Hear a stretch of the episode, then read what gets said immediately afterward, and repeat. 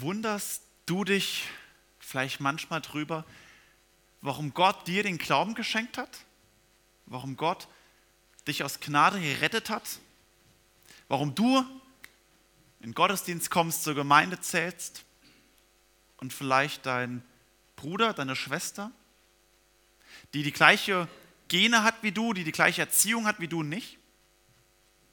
Oder vielleicht stellst du dir die Frage von deinen Kindern, warum sind manche vielleicht den Weg des Glaubens gegangen und andere nicht?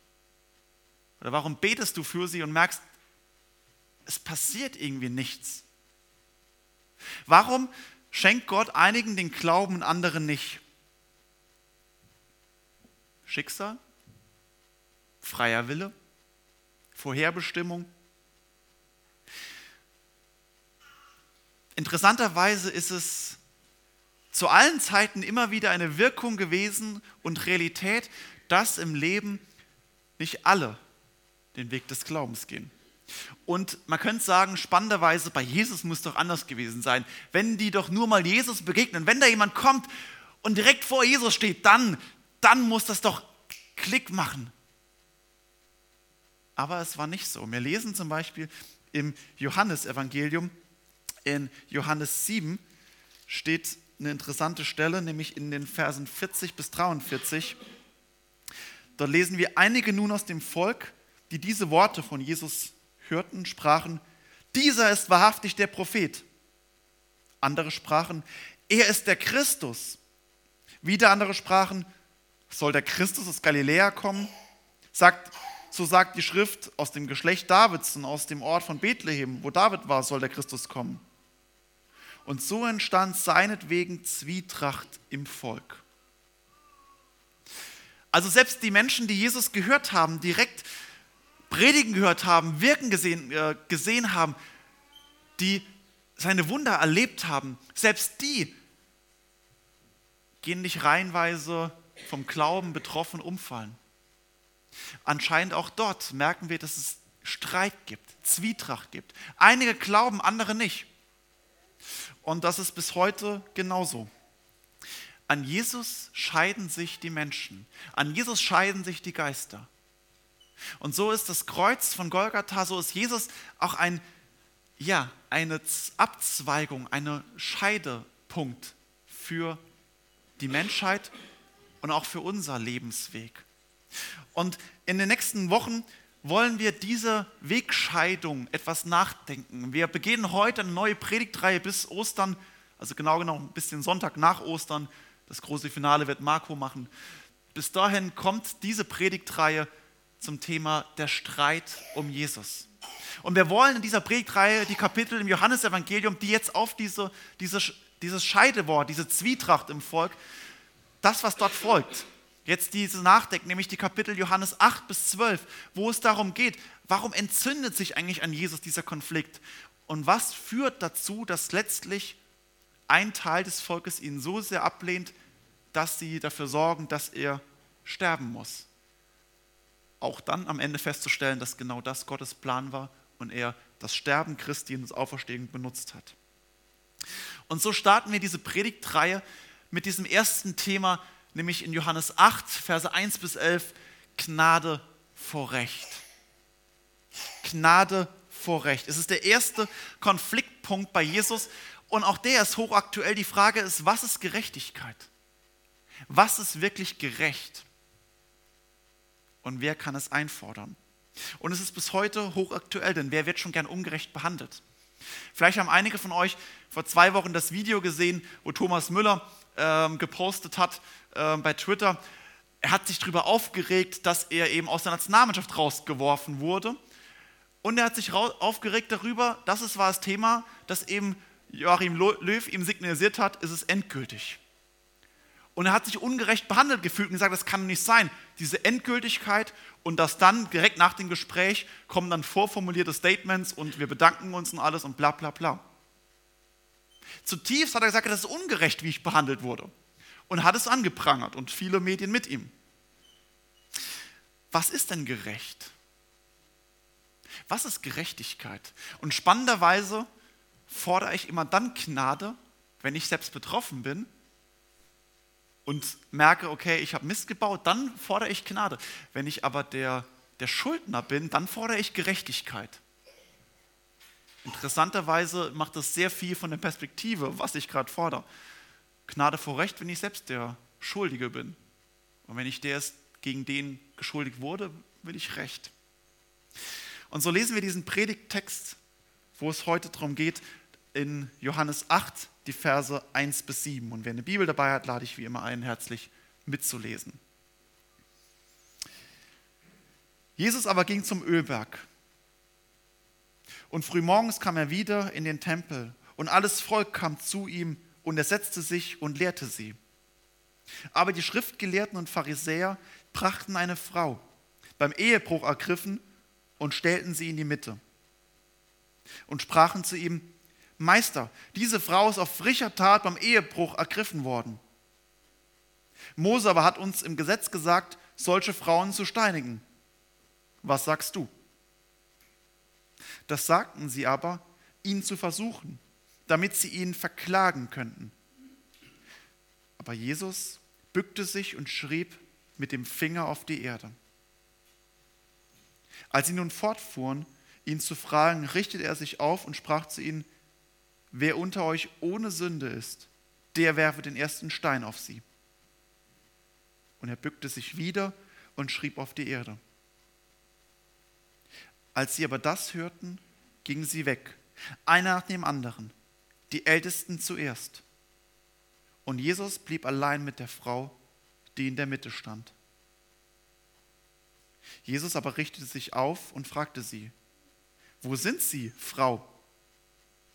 Hat dich niemand verdammt? Sie antwortete, niemand, Herr. Und Jesus sprach, so verdamme ich dich auch nicht. Geh hin und sündige hinfort nicht mehr.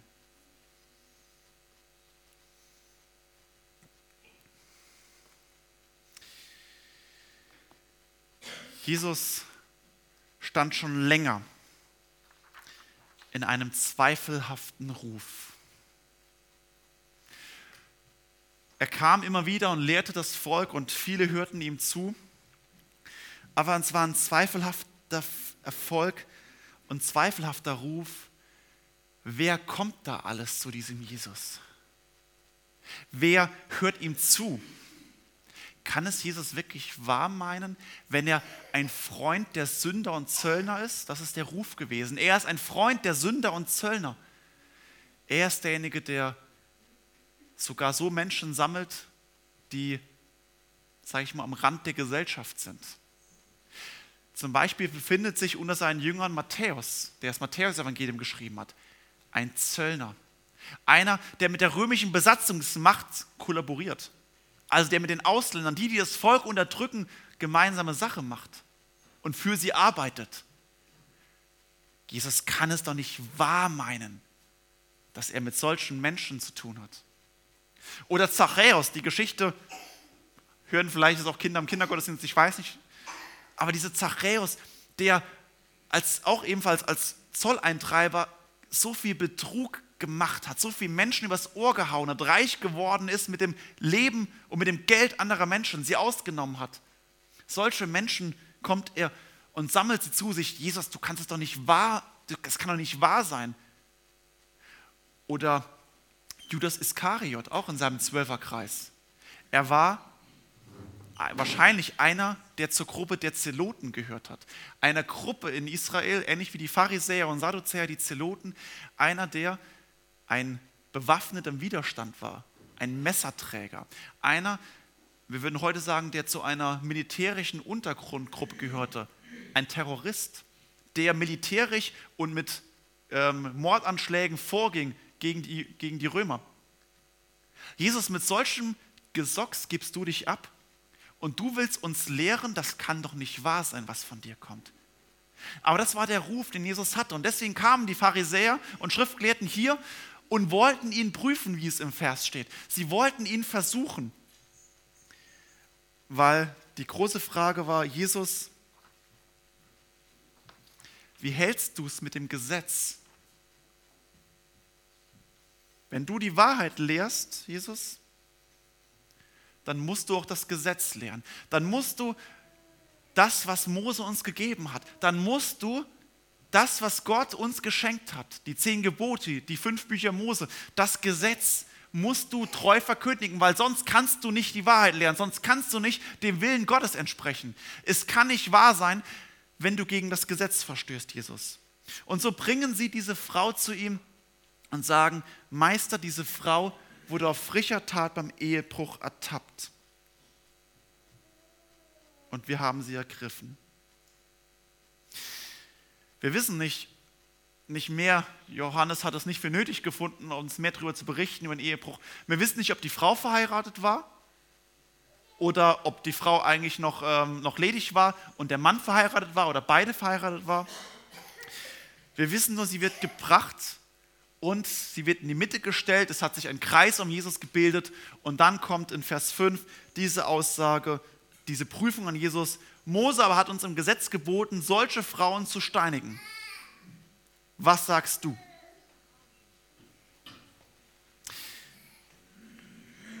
Sie, sie kommen mit dem Gesetz und was sie sagen, ist wahr. Die Frau und niemand streitet ab, dass sie beim Ehebruch ertappt wurde. Es ist wahr, was sie getan hat. Und es ist wahr, was das Urteil sagt. Es sind die Verse in 3. Mose 20, Vers 10 und 5. Mose 22, Vers 22. Dort ist klar, wer beim Ehebruch, wer Ehebruch begeht, darauf steht die Todesstrafe. Und dazu müssen wir wissen, dass das Alte Testament und das im Judentum auch das Alte Testament nicht nur ein religiöses Gesetz war, sondern zugleich natürlich auch staatliches Gesetz. Also es hier auch war, das, das religiöse Gesetz hat auch zugleich die Staatsordnung ähm, ja, vorgeschrieben und eben in der Hinsicht auch staatliche Rechtsprechung gegeben. Und somit war sie in religiöser Sicht und in staatlicher Sicht legitim zu verurteilen. Sie wurde ertappt und das ist wahr gewesen. Und das Gesetz sagt an zwei Stellen ganz klar, Ehebruch, darauf steht die Todesstrafe. Von Steinigung steht dort nichts direkt, aber Todesstrafe wurde damals oft nach Steinigung vollzogen. Und jetzt ist die Frage, was macht Jesus? Wie reagiert er darauf? Es wäre 100% wahr,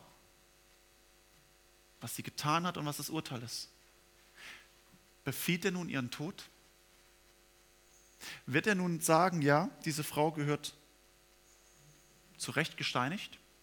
Oder, und das war ja die Vermutung der Pharisäer und Schriftgelehrten, Jesus drückt doch wieder ein Auge zu. Dieser Freund der Sünder, komm, der nimmt es doch eh nicht so genau mit dem Gesetz, der handelt eh nicht nach Wahrheit der wird die Frau freisprechen oder irgendeinen Grund vorschieben oder was auch immer.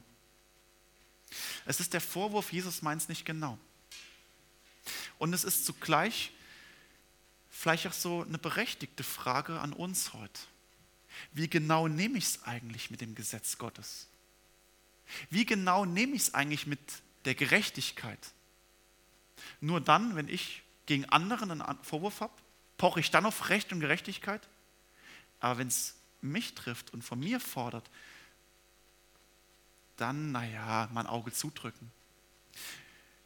Wie gehe ich damit um, wenn in der Bibel Dinge von mir, von meinem Leben, von meinem Verhalten gefordert werden, die mir wehtun?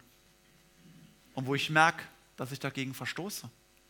Fordere ich dann auch Wahrheit, Gerechtigkeit? Oder fordere ich dann Gnade? Ja, es kommt Macht doch jeder Fehler. Und wenn wir uns das angucken, die zehn Gebote, Ehebrechen, Jesus sagt, das ist ein Teil der zehn Gebote und Jesus sagt in der Bergpredigt, dass Ehebruch nicht nur beginnt bei der Tat, sondern selbst wenn ich, wenn äh, Jesus sagt, wenn ein Mann eine Frau mit einem begehrlichen Blick anschaut, dann hat er im Herzen bereits in die Ehe gebrochen. Jesus radikalisiert das nochmal massiv. Oder Jesus sagt zum Thema Töten, nicht erst dann, wenn ich einen anderen getötet habe, sondern wenn ich schon, wenn ich sage, du nichts nutzt oder wenn ich über ihn denke, das ist ein Na, dann habe ich bereits gegen dieses Gebot verstoßen. Die Radikalität, die Jesus dort aufzeigt, fordere ich da wirklich Gerechtigkeit? Oder bin ich da nicht auch so, dass ich sage, ja komm, Blicke, Gedanken, man muss ja nicht alles immer so wörtlich nehmen. Ne? Hm. Aber dann ist zu Recht die Frage, wie sehr halten wir es eigentlich mit der Wahrheit? Wie sehr nehmen wir eigentlich Gott ernst? Nehmen wir ihn und sein Wort, nehmen wir die Heilige Schrift wirklich ernst, das, was Gott gesagt hat? Oder gehen wir das nur rausnehmen, was uns, was uns gefällt, das, was, was mir gut tut? Das ist dann schön, das nehme ich. Und das andere, ja, der Bibel-Bastelbogen. Ich bastel mir die Bibel so zurecht, wie ich es gern hätte. Wie oft ist es dann doch in unserem Leben? Und dort, wo ich gesetzlos werde, wo, ich, wo mir das Gesetz egal ist, trifft der Vorwurf, den die Pharisäer gegen Jesus vorbringen, es ist die Gleichgültigkeit. Er sagt, das Gesetz ist ihm doch gleichgültig. Gottes Wille ist ihm gleichgültig und das muss uns bewusst sein. Wenn ich sage, ja, nicht immer, man muss nicht alles genau so befolgen, dann sage ich im tiefsten, eigentlich ist mir dieses Buch, ist mir die Heilige Schrift gleichgültig. Und eigentlich ist mir dann der Wille Gottes gleichgültig. Und damit muss ich ehrlich eingestehen, ist mir Gott gleichgültig. Wenn ich nicht seinem Wille vertraue und seinen Wille befolgen will. Im allem Wissen um alle Schwächen. Aber wenn ich Abstriche daran machen, dann ist es gleichgültig. Ist es bei uns anders als damals vor 2000 Jahren? Stehen wir nicht auch in dieser Spannung, einerseits 100% Wahrheitsgesetz und dann doch irgendwo Abstriche zu machen, Gleichgültigkeit? Irgendwo dazwischen drin und sagen, ah ja, komm, ein bisschen da, ein bisschen da und am Ende passt es ja schon. Nein. Sobald ich von der Wahrheit, 100% Wahrheit und Gesetz Abstriche mache, ich, bin ich der Gleichgültigkeit verfahren. Und ich merke es immer dann, und auch bei uns, bei mir selbst, bei Gedanken. Ich merke es in Verhaltensweisen, wenn zum Beispiel man sagt, ja, wenn ich für das und das kritisiert werde, ja, dann verlasse ich die Gemeinde. Kommt auch bei uns vor. Und das merke ich immer so, ja, warum ist es die Form, wie du kritisiert wurdest, dann kann man zu Recht drüber reden. Oder ist es der Inhalt, der dir nicht gefällt? Du sagst, naja, wenn, wenn die Person es mir nicht, nicht so, wie ich mein Leben find, gut finde, ja, dann gehe ich woanders hin, dann suche ich mir andere Freunde, dann suche ich mir eine andere Gemeinde, wo die mich so akzeptieren. Ja, dann bin ich aber am tiefsten gleichgültig gegenüber dem Gesetz. Wie reagiert Jesus? Jesus bückt sich auf die Erde und schrieb äh, zum Boden und, und schreibt in den Sand. Ich habe mit Matze die Woche drüber äh, nachgedacht, so, es wäre so spannend zu wissen, so ein Foto zu machen. Wenn es heute wäre, hätte einer der Jungen mit Sicherheit das Handy rausgeholt, ein Bild gemacht, was Jesus da gemalt hat oder geschrieben hat. Hat er die zehn Gebote hingeschrieben? Hat er die, die Sünden der Hauptankläger hingeschrieben? Hat er die Namen von ihnen hingeschrieben, um zu zeigen, auch ihr seid Gott nicht verborgen, eure Schuld? Auf jeden Fall reagiert er nicht so, wie sie es erwartet haben. Oder vielleicht genauso, wie sie es erwartet haben.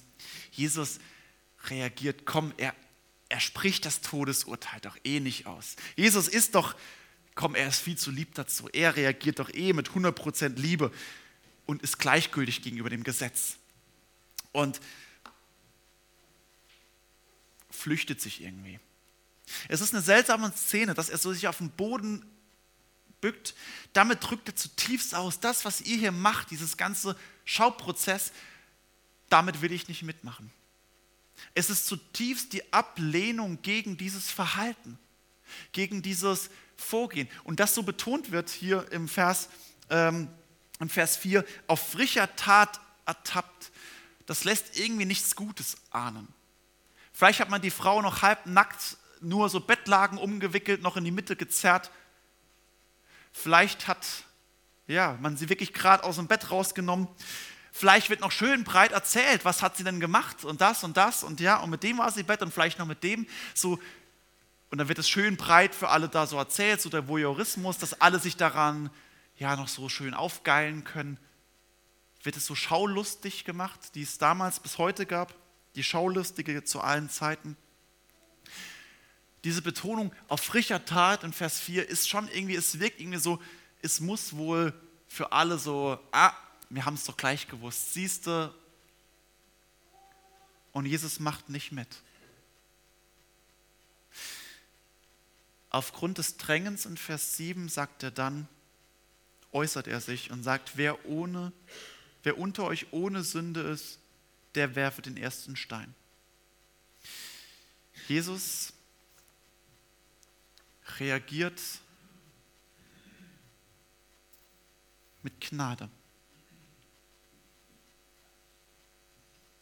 Jesus reagiert mit Gnade. Aber, und das ist wichtig, Jesus stellt das Gesetz nicht in Abrede. Jesus löst es nicht auf und sagt, mir ist es gleichgültig. Denn was er tut, ist, er sagt, ihr habt recht. Ja, diese Frau ist beim Ehebruch ertappt worden. Und ja, das Gesetz sagt, sie gehört dafür mit der Todesstrafe belegt. Er sagt, das stimmt. Er stellt das nicht in Abrede. Aber er fügt etwas hinzu und sagt, wer ohne Sünde unter euch ist, der werft den ersten Stein. Ihr habt vollkommen recht, was ihr macht oder was ihr tun wollt.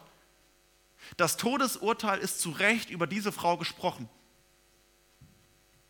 Er gibt ihr ihnen Recht der Anklage.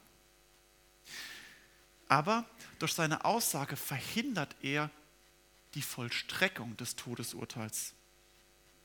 Das, was er macht mit seinem Gnadenhandeln, dass er sich äußert, damit wirft er sich oder stellt er sich zwischen das gerechte Todesurteil der Frau und die Vollstreckung des Todesurteils. Er sagt, ihr habt vollkommen recht, die gehört gesteinigt. Aber er stellt sich dazwischen, dass es vollzogen wird. Das ist sein Gnadenhandeln, was er tut. Und er sagt, wer ohne Sünde ist, werfen den ersten Stein. Er stellt sich mit seiner Autorität zwischen die Vollstreckung des gerechten Vollzugs des Gesetzes. Weil er tut das, weil er damit entlarvt, dass es ihnen hier nicht um die 100% Wahrheit geht, sondern dass sie das Gesetz missbrauchen für die Gesetzlichkeit. Er deckt damit auf, ihr, die ihr hier kommt, die ihr euch an der Sünde, an dem Verhalten dieser Frau ergötzt, ihr tut das nicht, um das Gesetz einzuhalten. Ihr seid Gesetzlichkeit. Ihr seid gesetzlich geworden. Ihr lebt davon und ihr labt euch dran an dem Unheil anderer. Und ihr habt nicht verstanden, was das Gesetz will dass das Gesetz eben nicht darum geht, ein blinder Gehorsam gegen alles, sondern dass das Gesetz gegeben ist, um den Schutz des Menschen und des Menschenlebens zu wahren. Dass Gott es nicht tut, um zu sagen, ja, das darfst nicht und das darfst nicht und das darfst nicht, sondern dass Gott das Gesetz gibt, um unser Leben zu bewahren. Dass, es, dass Gott zum Beispiel das Thema Ehebruch, dass Gott das so hart auch äh, bestrafen will und auch sagt, dass in den zehn Geboten das ja, Ehebruch ähm, eins der zehn Gebote geworden ist, weil Gott die Ehe so wichtig ist, weil er sagt, nein, die Ehe gehört beschützt und bewahrt, die Familie gehört beschützt. Deswegen ist es bei den zehn Gebote. Darum geht es ihnen. Und wenn wir hier merken, dass es kommt nicht der betrogene Ehepartner oder beide betrogene Ehepartner, dann wäre es anderes. Die betrogenen Ehepartner, die könnten zu Recht einfordern, hier, der Partner hat mich betrogen. Dann wäre es eine andere Situation, dann hätte Jesus wohl auch anders mit ihnen umgegangen. Aber hier kommen Dritte und die einfach nur versuchen, die Frau mit einer Gesetzlichkeit nun einen Schauprozess draus zu machen, mit dem Ziel ja gar nicht Gerechtigkeit herzustellen, sondern die Frau zu missbrauchen, um Jesus zu fangen. Es geht um eine Gesetzlichkeit. Und damit deckt Jesus auf, sie haben nicht verstanden, worum es im Gesetz geht. Und indem Jesus das tut und sagt, wer ohne Sünde ist, werfen den ersten Stein, deckt er diese Gesetzlichkeit auf. Und spannenderweise ließ dann in Vers 9, ging, als das hörten, gingen sie weg, einer nach dem anderen. Die Ältesten zuerst. Interessant, dass das so betont wird, die Ältesten. Die Gemeindeältesten, vielleicht auch die vom Alter her Ältesten, auf jeden Fall die, die genau wissen eigentlich, wie viel Schuld sie in ihrem Leben angehäuft haben. Und vielleicht ist es so ein, ein Phänomen, je mehr ich das Gesetz kennenlerne, wie, wie mehr ich in der Schrift forsche, desto mehr merke ich mein Versagen gegenüber dem Gesetz. Oder auch je älter ich werde, das können, müssten wir jetzt unsere älteren Geschwister fragen, die noch ein bisschen älter sind als ich, fragen, ob das ist, ich habe den Eindruck, das kommt auch noch mehr. Je mehr, mehr älter man ist, desto mehr wird einem bewusst, wo man Fehler gemacht hat, wo man versagt hat im Leben. Beides, je tiefer ich in der Schrift bin und je älter ich werde, desto mehr merkt man, wie sehr man eigentlich dagegen verstößt. Und deswegen, ihnen wird bewusst, wie viele es sein, wie viele Sünden sie begangen haben. Und deswegen gehen sie. Das Gegenteil der Gleichgültigkeit ist die Gesetzlichkeit. Beides sind die realen Gefahren in unserem Leben. Beides kommt immer wieder in unserem Leben und unserem Gemeinde, in allen Gemeinden vor. Dass wir zu einer dieser Seiten tendieren oder runterfallen. Dass wir einerseits gleichgültig werden gegenüber Gottes Gesetz oder dass wir das Gesetz betonen, gesetzlich, ohne zu verstehen, warum es Gott gegeben hat und ohne die Gnade, die Gott damit gibt. Wo wir es nicht verstehen. Und dort, wo wir nicht Jesus verstehen, wo wir nicht tief aus Jesus heraus leben, fallen wir zu einer dieser Seiten runter. Beides ist der Missbrauch. Beides ist Missbrauch des Evangeliums und Missbrauch der Bibel. Beides sind die Gefahren worum es nicht geht. Und beides kommt in unserem Leben vor. Denn dort, wo ich gleichgültig werde, ist mir Gottes Wille egal. Und dort, wo ich gesetzlich werde, verkommt mein Leben zu einer toten Religiosität, einem toten Glauben und einem Buchstabenglauben. Was tut Jesus? Das, was Jesus macht,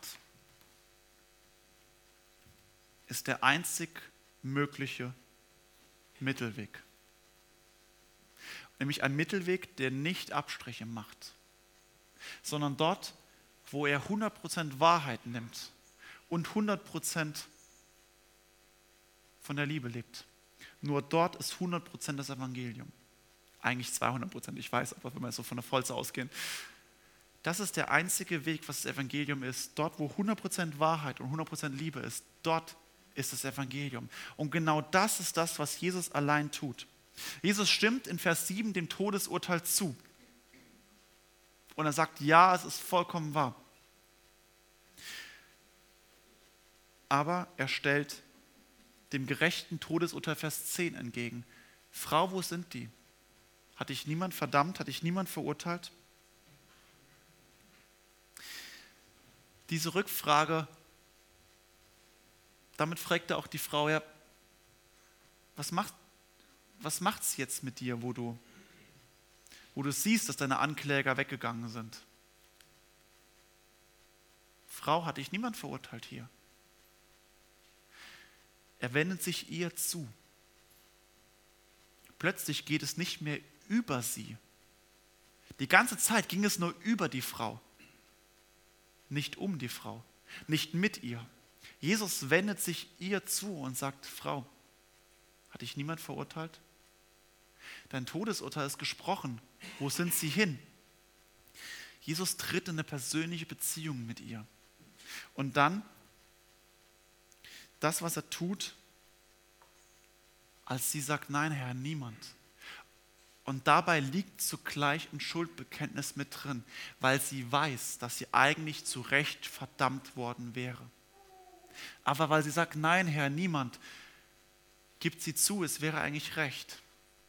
Es wäre wahr und es wäre gerecht und Gesetz.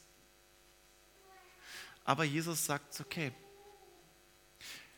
wenn du deine Schuld bekennst vor mir, so verdamme auch ich dich nicht. Es ist das, was wir am Heiligen Abend mal hören, wenn wir unsere Schuld bekennen, wo wir den Zuspruch haben, haben dürfen, dir sind deine Sünden vergeben.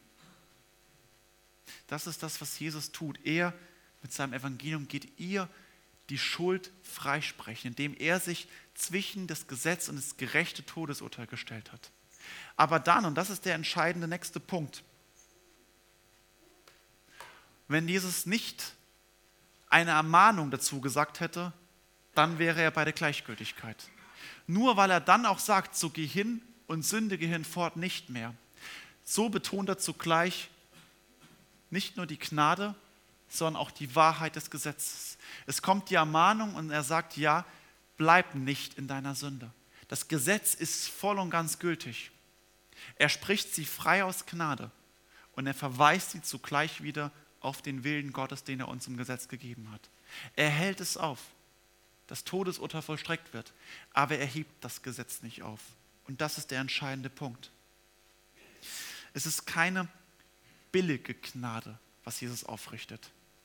Eine billige Gnade, wo alles fünf Grade sein lassen kann, das ist gleichgültig.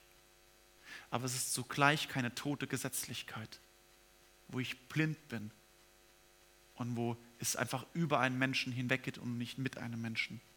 Was Jesus macht, ist, das ist das Evangelium.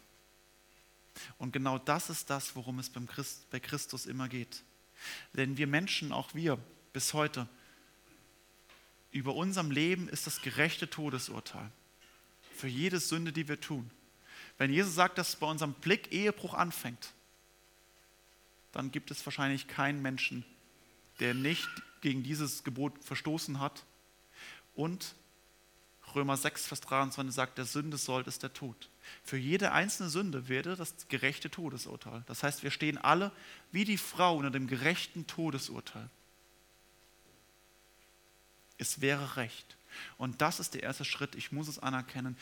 Ja, ich wäre zu Recht gesteinigt worden.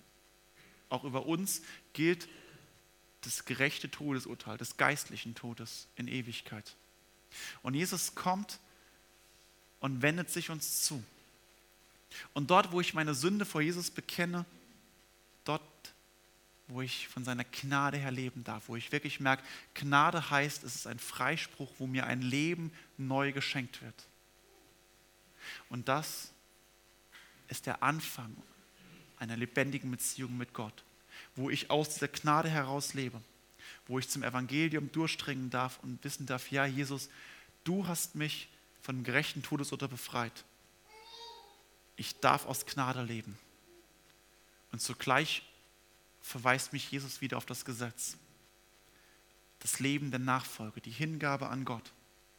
Das Leben mit ihm ist nicht ohne das Gesetz, sondern wo ich sage, ich will Gott, Gott, ich will dir folgen und ich will dir, ja, ich will auch deinem Gesetz gehorchen, weil ich verstehe und glaube, vielleicht nicht immer verstehe, aber weiß und glaube, dass du es gegeben hast zum Schutz meines Lebens und unseres Miteinanders. Das ist 100% Evangelium, wo sich beides miteinander trifft. Und das ist das, was Jesus hier aufrichtet. Dort, wo 100% Wahrheit und 100% Liebe zusammenkommen, dort ist 100% Evangelium von Jesus Christus dort, wo ich dem Tod entfliehe, indem ich Jesus sich zwischen mir und mein Todesurteil gestellt hat. Dort darf ich auf, aus Gnade leben und mein Leben ihm zur Ehre zurückgeben. Amen.